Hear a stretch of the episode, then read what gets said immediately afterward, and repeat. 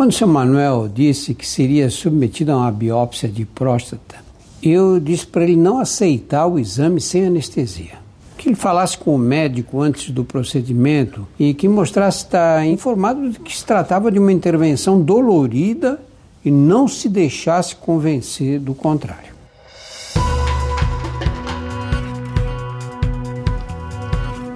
Olá, eu sou Drauzio Varela e aqui você vai ouvir outras histórias.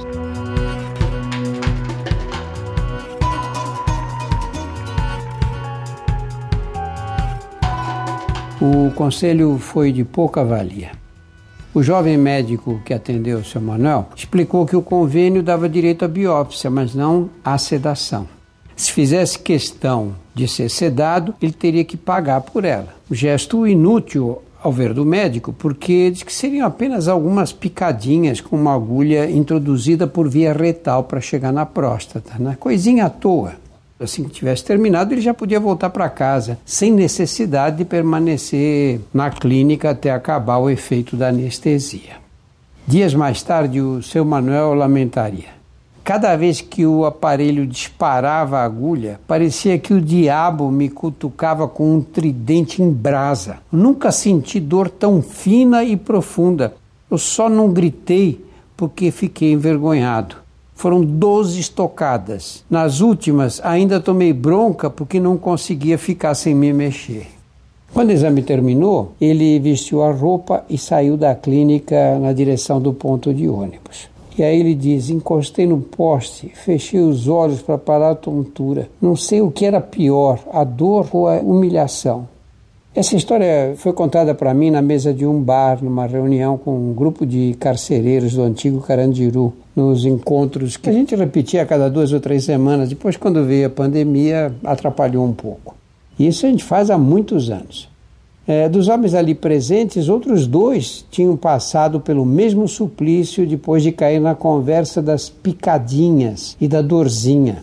No caso de um deles, que tinha sido diretor do pavilhão 8, que era o pavilhão dos reincidentes, o médico teve a boa vontade de pedir ao convênio que ele autorizasse a anestesia, mas o pedido foi negado.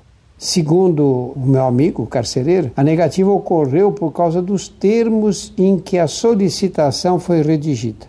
O senhor imagina que ele justificou a necessidade de anestesia dizendo que era para dar conforto ao paciente conforto. Ele devia ter dito que era para evitar aquela dor terrível que eu senti cada vez que a agulha me beliscava por dentro. Pegou até mal para mim ele dizer que eu ia levar no rabo e ainda fazia questão de conforto. Daí em diante a conversa enveredou para o questionamento da masculinidade de cada um dos presentes, tema recorrente entre homens reunidos em mesa de bar. Na história da humanidade, resistir à dor sempre foi apreciado como um ato de heroísmo. O soldado no campo de batalha com a perna amputada, a mulher em trabalho de parto sem dar um gemido, a criança imóvel enquanto lhe arrancavam as amígdalas. Esses fatos todos, essa resistência, despertavam respeito e admiração geral. Para os mais religiosos, sofrer purificava as almas pecadoras. Ainda antes da descoberta da anestesia, é compreensível que a medicina desse ouvidos a essa ideologia estúpida de valorização do sofrimento.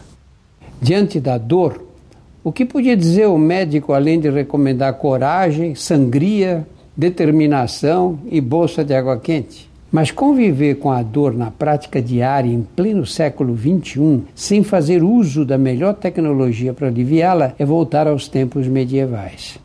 Hoje nós dispomos de analgésicos potentes e de anestésicos de ação rápida que permitem acordar o doente imediatamente depois da intervenção.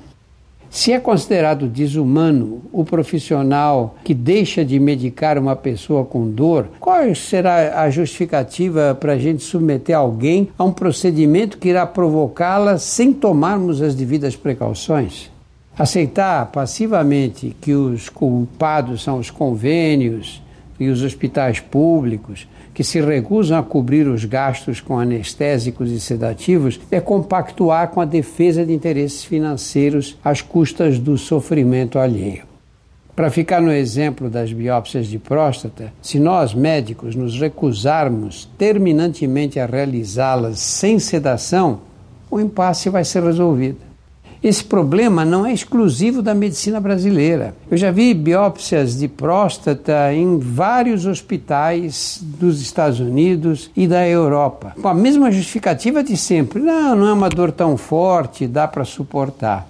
Dá para suportar quer dizer exatamente o quê? Que ninguém morre de dor?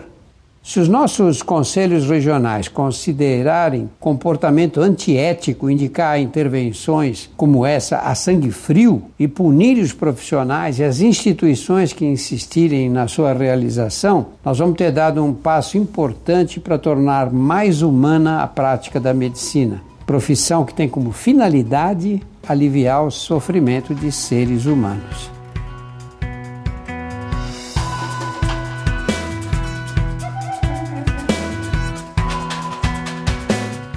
Semanalmente estarei aqui para contar outras histórias. A trilha sonora foi feita pela Insonores e a produção é da UZMK Conteúdo.